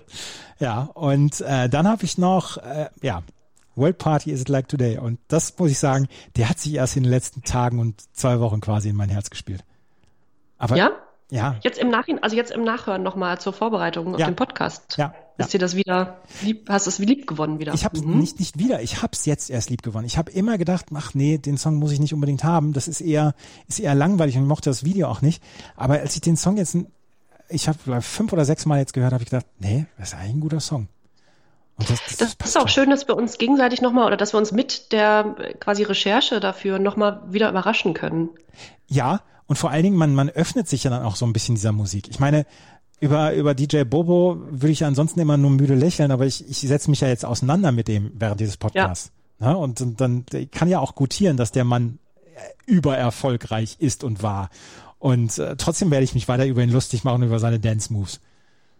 Ja, und wir befinden uns ja auch also wirklich in der in der Popmusik, in der Weltpopmusik und bei den größten Songs, die damals so, äh, die es so gab. Und wir besprechen ja jetzt nicht Joy Division oder irgendwas irgendwas super Darkes, sondern äh, müssen uns ja auch drauf einlassen. Und Ab- ich finde es schön. Und man ne, man entdeckt ja auch auch im Pop in so banalen Popgeschichten vermeintlichen äh, auch wieder die wieder schöne Sachen und denkt, ach, warum denn nicht? Pop ist Pop ist ohnehin. Ich entdecke Pop für mich wieder. So, Früher dachte ich immer, ach, ach, Popmusik, ja, Popmusik ist Popmusik. Und ich bin dann eher so, ich bin Rap oder ich bin, keine Ahnung, so Rock, New Wave oder irgendwas, was so ein bisschen düsterer und makaber ist. Das, da finde ich mich eher wieder. Das ist auch nach wie vor so. Aber Pop ist was Schönes. Pop, Pop ist toll und vielfältig. so. Haben wir das auch mal geklärt. Diese Songs, die ihr jetzt gerade gehört habt, diese sechs Songs, wenn ihr die mal äh, komplett hören wollt, dann ähm, hört euch unsere Spotify oder abonniert unsere Spotify-Liste mit den gut gealterten Songs. In den Show Notes habt ihr den Link dazu, ähm, die gut gealterten Songs von den Bravo-Hits. Die werden wir nach jeder Ausgabe, werden wir sie dann auch bei unserer Spotify-Liste mit ergänzen. Und da sind wirklich jetzt schon ein paar nette Songs dabei. Also insgesamt Ja. kann man jetzt schon mitarbeiten. Die schlecht gealterten Songs, die haben wir noch auf keiner Spotify-Liste. Und wir fangen auch jetzt wieder mit Jennys schlecht gealterten Songs an.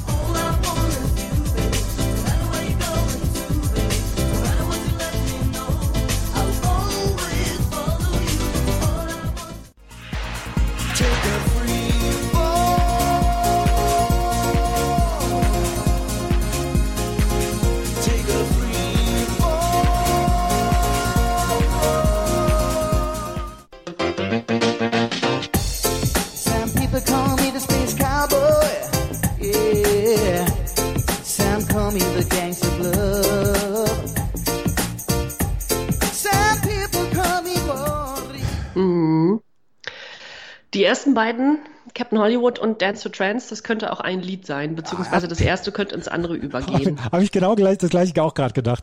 Ja, ist, Oder? Wenn, wenn das ein Song wäre, würde es auch nicht weiter auffallen. Kom Ja. Komplette Austauschware. Ja, ja. Wenn man jetzt vor allem, äh, habe ich auch gerade gedacht, wenn man jetzt, wenn man Reggae, die, die Reggae-Sachen und die Dancefloor-Sachen von dieser Bravo jetzt runternehmen würde, bliebe nur noch, blieben die zwei Deutschen, also Toten Hosen und Fanta 4, so ein bisschen Alternative, das war's. Ja. Naja, und Janet Jackson, Lenny Kravitz, so Ja. die großen Künstler. Ja, und wir werden uns in den nächsten Ausgaben immer noch da sehr, sehr durcharbeiten und durcharbeiten müssen. Und manche Sachen, muss man sagen, da nur mit Schmerzen und nur unter Protest, aber wir werden es natürlich weitermachen. Aber wie gesagt, Captain Hollywood, All I Want und Dance to Trance, Take a Freefall ist Ja, austauschbar. Alles miteinander. Ja, und Enforced the Joker, man braucht von The Joker nicht noch eine Reggae-Version. Unnötig. Haben wir vorhin schon geklärt, ne? 19 Coverversionen Ja. gibt's davon. Dann, liebe, dann lieber die Version von Ostbahn, Kurti. Ja. Anstatt die von. Ich bin gespannt, was ist denn für dich am schlechtesten gealtert? Das hören wir jetzt. Farmer,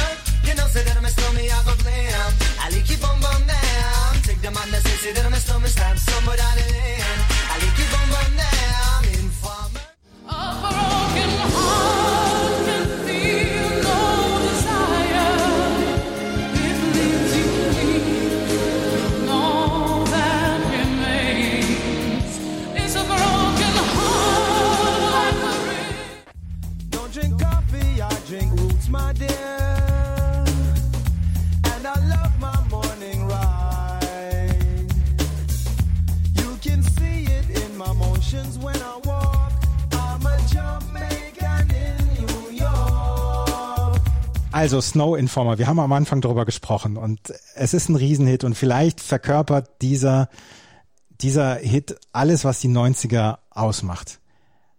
Aber ich glaube, ich würde, würde den DJ, wenn ich auf einer Party wäre, also wenn ich auf einer 90er Party bin, muss ich natürlich damit rechnen mit dem Song. Aber wenn ich Ja. auf einer normalen Party, irgendwie 40. Geburtstag oder so wäre, dann kriegst du mich nur unter sehr viel Alkohol auf die Tanzfläche zu diesem Song dann noch. Das ist, den Song kann ich heute nicht mehr so richtig hören. Geht nicht. Aber in den letzten zwei Wochen wahrscheinlich anderthalb Wochen davon einen Dauerohrwurm gehabt. Ja.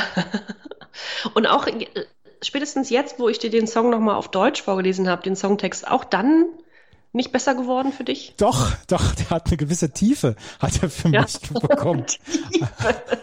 Als du ihn jetzt nochmal auf, auf, auf Deutsch vorgelesen hast, das ist ja, ist ja, also Polizei, Willkür gegenüber Snow. Dann, ne? Richtig. Ja, ja. Auf, auf der zwei ist ähm, Jennifer Rush, A Broken Heart. Und wenn du diesen Song hörst, sie hatte so eine auftupierte Frisur. Ich habe schon vorhin gesagt, sie war Chair, bevor Chair Chair geworden ist. Auftupierte Frisur, Lederjacke mit so Strasssteinen. Und bei diesem Song, das ist die personifizierte, du musst die rechte Hand so zu einer Faust machen, im 90-Grad-Winkel, den Ellenbogen und dann dramatisch gucken und die Faust immer so, so wie früher Dieter Bohlen dann auch immer so, so ballen und so, so ein bisschen Ja. drücken und so. Das ist das, wenn du diesen Song hörst, willst du das tun. Und das ist, boah, das kannst du heute nicht mehr nicht mehr so richtig hören, obwohl ich obwohl ich einen Softspot für Jennifer Rush habe. Ich fand die immer lustig und äh, die hat wie gesagt ein paar Jahre in München gelebt, sprach super Deutsch und ich habe die ein paar Mal die Älteren werden sich erinnern, im WWF-Club damals ge geschaut, auf dem WDR. Ähm, das, das werden wirklich nur die Leute wissen, die in, in Westdeutschland gewohnt haben. Und ähm, deswegen habe ich einen leichten Softspot für die. Aber der Song geht, geht wirklich so gar nicht. Und der ist, ich möchte nicht so altern wie dieser Song. Wenn das, wenn das ging. Ja. Ja. Und dann habe ich noch äh, den zweiten, äh, den zweiten Cover-Song habe ich hier noch Jamaican in New York Shinehead. Erübrigt sich. Ne? Ähm, Ja. Braucht kein Mensch. Da haben wir die Originalversion. Die Originalversion ist gut. Und dann lassen wir das auch. Da bin ich auch Spießer. Ja. Ja, ist auch vollkommen richtig. ja. Und jetzt müssen wir noch mal zu Guilty Pleasures kommen, oder? Ja, ich glaube, du kannst dich schon, du kannst dir schon ausmalen, was es bei mir ist. Das hatte ich ja ein bisschen angekündigt. Aber ich weiß es andersrum. Du hast, du hast mich vorgewarnt. Das kann man an dieser Stelle sagen. Äh, Andreas schickt mir dann auch die Sachen, die er als Guilty, nee, das Guilty Pleasure vielleicht nicht, aber die am besten und am schlechtesten gealterten Songs. Und ich gucke da nicht drüber, extra nicht, weil ich die Überraschung möchte. Ach so. Ich mich, möchte mich überraschen lassen, ja. Ach so, soll ich dir das in Zukunft gar, also gar nicht mehr schicken? Brauchst du gar nicht. Ah, dann, dann mache ich das auch nicht. Dann, dann fangen wir, dann fangen wir mal mit meinem Guilty Pleasure jetzt nochmal an. Das wird die Zeit, wow, in der das Wünschen wieder hilft. Das wird die Zeit, wow, in der das Wünschen wieder hilft. immer, wenn ihr jetzt über die toten Hosen lästern wollt, dann werdet euch gewahr, wünscht ihr was, ist in seiner es- eschatologischen Vision als eine Mixtur aus allgemein religiösen Jenseitsfantasien entworfen worden. So. Ich komme mit dem Ja. Song gut klar. Und wie gesagt, die Kauf mich war eine gute Platte damals. Ich war auf mehreren Konzerten von denen, habe die zwei oder dreimal bei Festivals gesehen, habe sie auch in, in Bielefeld damals in einer Seidenstickerhalle gesehen mit Green Day im Vorprogramm. Ähm, zuletzt wurden sie etwas peinlich und ähm, sie sind vielleicht nicht so gut gealtert. Dieser Song, finde ich, ist für mich als Guilty Pleasure völlig okay und das ist dann auch gar kein so Guilty Pleasure mehr für mich, sondern ich sag, der Song ist gut, den kann ich heute noch hören. Finde ich auch gar nicht so peinlich. Schade. Ich, Ich hätte mir, ich hätte mir Jennifer Rush als Guilty Pleasure gewünscht. ja, nee, Bei nee, dir. das, das, das tut mir leid. Das äh, bei der bei der Bravo Hits 5, da da kannst du auf mich wieder zählen, wo wo es dann wieder richtig peinlich wird. Aber äh, ja, aber aber dein dein Guilty Pleasure ist toll, das hören wir jetzt.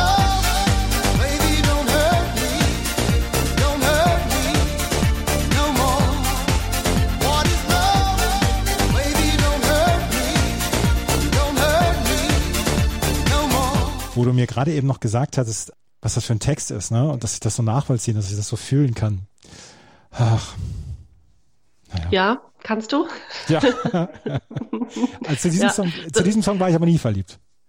Nee, der ist ja auch plump, äh, quasi plump eingepackt in, in Techno-Schrott, äh, die, dieser schöne Text. Aber meine Güte, ich, ich we- weiß nicht, ob ich, ob ich das so sagen darf, aber ich tue es einfach. Mein ganzer Unterleib bebt, wenn ich das Lied höre. Gott. Ich war so verliebt, verknallt, verliebt kann man in dem Alter nicht sagen, aber sehr verknallt in Hathaway, in Hadi Schatzi und Ja. äh, der hing da so als Poster beim Zimmer und ich habe von dem geträumt und fand den, ich fand das Lied toll, das macht immer noch irgendwas. Ähm, Höre ich gar nicht mehr. Würde ich jetzt auch zum Beispiel nicht alleine so abends in der Küche mal anmachen, Ja. aber funktioniert noch gut auf Partys und im Freundeskreis, absolut. Ja. Aber es hat mich, es war die Zeit, es war das Alter und so. Ja. Ja, das, das passt schon. Das passt schon. Es ist, wie gesagt, äh, wir haben den Mount Rushmore hier von den, von den 90er Dance-Hits und da können wir ja gleich mal, können wir ja gleich mal sagen, da könnten wir wirklich so einen Themenabend machen, oder? Beim Festival. Gehen, Ja, gehen so- wir zu dem Festival? ja, selbstverständlich gehen wir dahin. So, dann lass uns mal, lass uns mal, dann lass uns doch mal so, so einen Themenabend machen auf der, von mir aus auf der, auf der großen Bühne, wo wir die ganzen 90er Dance-Koryphäen nochmal raufbringen. Wir haben Snow dort, wir haben Dr. Alban, Hathaway, wir haben Shaggy und wir haben Culture Beat und die werden so einen ganzen Abend werden sie, werden sie bestücken. Drei oder vier Stunden machen die halt alle Ja. so eine halbe Stunde Greatest Hits Sets. Das ist die Frage, ob die das Freitagabend machen zum Einheizen, damit alle in Fahrt kommen, oder Samstag, wenn schon alle eingetanzt sind. Das ist eine gute Frage. Sonntag brauchen wir die Toten Hosen, die als letzte Band. Ja, nochmal richtig, nochmal alles reinwerfen, äh, Bier, Dusche und so weiter und dann Abfahrt. Aber dann lass uns doch, dann lass uns doch REM am äh, Freitag machen. Dann machen wir am Samstag die Dance Session, den Dance Abend. Und am Sonntag beschließen wir das mit den toten Hosen. Ich würde sagen, dass wir Reggae, alle Reggae-Artists rauslassen. Die dürfen da überhaupt nicht hinfahren. gemein, aber wobei Shaggy kann man das noch, den, der ist, der ist zumutbar. Der ist, der ist zumutbar, den müssen wir bei, bei Culture Beat und so mit, mit dabei haben, weil das ist, Ja. ich glaube, das, das, das geht so. Vielleicht, vielleicht haben wir ja noch ein Zelt für die Reggae-Leute übrig. Ja. Und dann sonntags, Sonntag um 21 Uhr, kurz vor Abfahrt, also um 23 Uhr geht, geht dann jeder auf sein, in sein Zelt oder zum Wohnwagen zurück und packt so langsam zusammen und so weiter. Und dann aber noch zwei Stunden vorher schön mit Jens Jeremies Oberkörper frei zu den toten Hosen abfeiern. Ja, ja. Ja, das ist, das, äh, die Toten Hosen sind eine klassische Festival-Abschlussband. Ja. Ne? Also die Toten Hosen am, am äh, Freitag und da können wir auch nachmittags, können wir von mir aus dann auch nochmal ähm, Dings hier, Paul McCartney und Mick Jagger. Mick Jagger könnte als Vorprogramm noch von, von den Toten Hosen mit dabei sein. Ähm, R.E.M. am Freitagabend mit Vorprogramm Lenny Kravitz zum Beispiel. Ähm, Da fällt mir auf, ja, ich finde es so gut, dass man, dass wir jetzt, dass wir ein Festival planen und dass das Line-Up so gut ist, dass man sagen kann, Paul McCartney brauchen wir gar nicht unbedingt. den, den Ja, langweiligsten wo, wo Beatles. kriegen wir, 2000. warte mal, wo, wollen wir Paul noch irgendwo, wo kriegen wir Paul noch rein? Vielleicht Sonntag, 15 Uhr, ja, machen wir Paul 15, Sonntag 15 Uhr eine Dreiviertelstunde. Dem stellen wir dann, Ja. dann dem stellen wir ein Klavier auf die Bühne und dann soll er ein bisschen rumklimpern. Ja. Tut er auch die, keinen die weh. 300 Leute, die da hinten rennen, reicht das. Ja, ja. Alle Ü50. Ja. Ja, genau, die, die U50, die jetzt schon in ihren Wohnmobilen und in diesen, diesen Living Homes dann drin sind und äh, drei Vorzelte und so weiter haben und äh, ja. einen Stromgenerator haben und so weiter. Für die ist das. Ja, aber das, das, also tatsächlich könnte das wieder ein gutes Festival sein. Wenn ihr unserem Instagram-Account folgt, hier kommt Bravo, dann seht ihr, bei jeder Folge hat unser Kollege Robert, macht für jedes, äh, für, für jede Bravo-Hits macht er das Festivalplakat. Und ich finde, vielen Dank, Robert, dass du das jedes Mal auf dich nimmst. Ich schicke ihm immer das Snippet, wo wir das besprechen. Und dann macht er daraus immer äh, ein Festivalplakat. Vielen Dank, Robert. Total gut. Richtig gut. Danke, Robert. Ja. Ja. Also hier kommt Bravo ist unser Instagram-Account. Der Spotify-Account mit den am besten gealterten Hits seht ihr auch in den Show Notes, wo ihr dann auch zum Beispiel dieses Access of Awesome Video äh, sehen werdet äh, oder den Link dazu sehen werdet. Und ihr könnt uns, wie gesagt, bei Instagram folgen und wir freuen uns, wenn ihr uns äh, bewertet auf äh, iTunes. Apple Podcast. Da würden wir uns sehr drüber freuen und wir würden uns auch darüber freuen, wenn ihr uns weiterempfehlt. Wenn euch das gefällt, was wir hier machen und beim nächsten Mal geht es um die Bravo Hits 5. Und ich kann jetzt schon sagen, bei der Bravo Hits 5 kommt pur das erste Mal. Oh, das, ja, oh, da hältst du wahrscheinlich so einen 20-minütigen Monolog. Ah. Ja, ich, kann, ich kann eine Bachelorarbeit dazu verfassen zu Hartmut Engler und Konsorten. Das wird in Bravo Hits 5 dann der Fall sein und äh, das gibt's in zwei Wochen dann wieder. Alle 14 Tage mittwochs neu gibt es Na Bravo auf meinmusikpodcast.de und hört euch auch Mixtape mit 16 an, hört euch das Familienalbum an. Ganz viele Sachen gibt es auf meinmusikpodcast.de, wo ihr unbedingt mal reinhören solltet oder Papala Punk zum Beispiel. Also eine ganz große Auswahl an anderen Podcasts noch bei meinmusikpodcast.de. Das war's mit der Ausgabe 4. Vielen Dank fürs Zuhören. Bis zum nächsten Mal. Tschüss. Bis zum nächsten Mal und auch Tschüss, Andreas, an dich. Tschüss, Jenny. 1992. Ein Mythos wird geboren. Na Bravo. Der Podcast zu den Bravo-Hits auf meinmusikpodcast.de. Viel Spaß auf der Reise mit Jenny Wu und Andreas Thies.